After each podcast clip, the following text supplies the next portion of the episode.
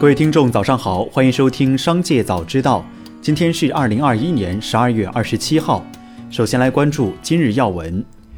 十二月二十六号上午，北京进行今年最后一期普通小客车指标摇号，约六十万个家庭、二百七十万名个人申请者同时摇号。从配置结果看，约六成普通车指标被无车家庭摇中，家庭中签率是个人的七倍。按照文件规定，明年的家庭新能源指标分配比例还将提高，预计由二零二一年的三点二万个调增至三点七万个以上。从申报情况预判，明年五月的家庭新能源指标配置入围分数线约为四十分。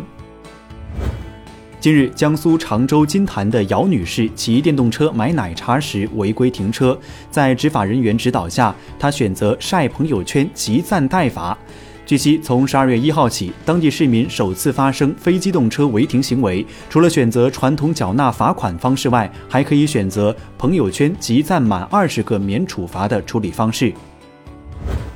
黑龙江省发布公告称，自二零二一年十二月二十六号六时起，将长发镇建设村调整为低风险地区。自调整之时起，黑龙江省全域均为低风险地区。按照文化和旅游部发行的《旅行社新冠肺炎疫情防控工作指南》要求，旅行社和在线旅游企业可恢复经营跨省团队旅游及机票加酒店业务。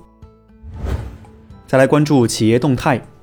此前有网友晒出三只松鼠产品宣传海报，因海报中模特的眯眯眼妆容，部分网友认为三只松鼠在故意丑化国人。十二月二十六号，三只松鼠发布声明称，该产品于二零一九年十月上线，该页面中的模特为中国人，其妆容均基于其个人特征打造，无刻意丑化。对于网友由此产生的不适感，三只松鼠深表歉意，并第一时间已进行页面的替换。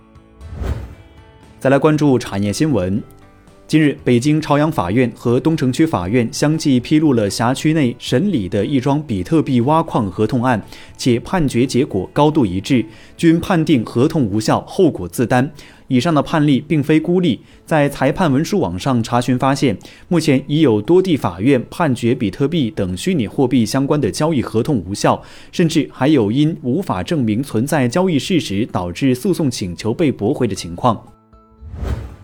继今年五月底海南自由贸易港首辆零关税汽车在海口港整车口岸进口后，近日又有包括丰田塞纳、阿斯顿马丁在内的多款零关税新车型相继在海口海关所属海口港海关通关放行。截至十二月二十三号，海口海关共监管零关税进口汽车三十三辆，实际享惠企业十三家，合计进口货值一千零二点九万元，免征税款约三百三十一点五万元。零关税是自由贸易港的重要特征之一。北京时间二零二一年十二月二十六号十一时十一分，我国在太原卫星发射中心用长征四号丙运载火箭成功将资源一号零二 E 卫星发射升空，卫星顺利进入预定轨道，发射任务获得圆满成功。此次任务是长征系列运载火箭第四百零三次飞行。十二月二十五号，我国首个百万千瓦级海上风电项目——三峡阳江沙爬海上风电场实现全容量并网发电。据了解，该项目每年可为粤港澳大湾区提供约四十七亿千瓦时的清洁电能，可满足约两百万户家庭一年用电量，每年可节约标准煤约一百五十万吨，减排二氧化碳约四百万吨。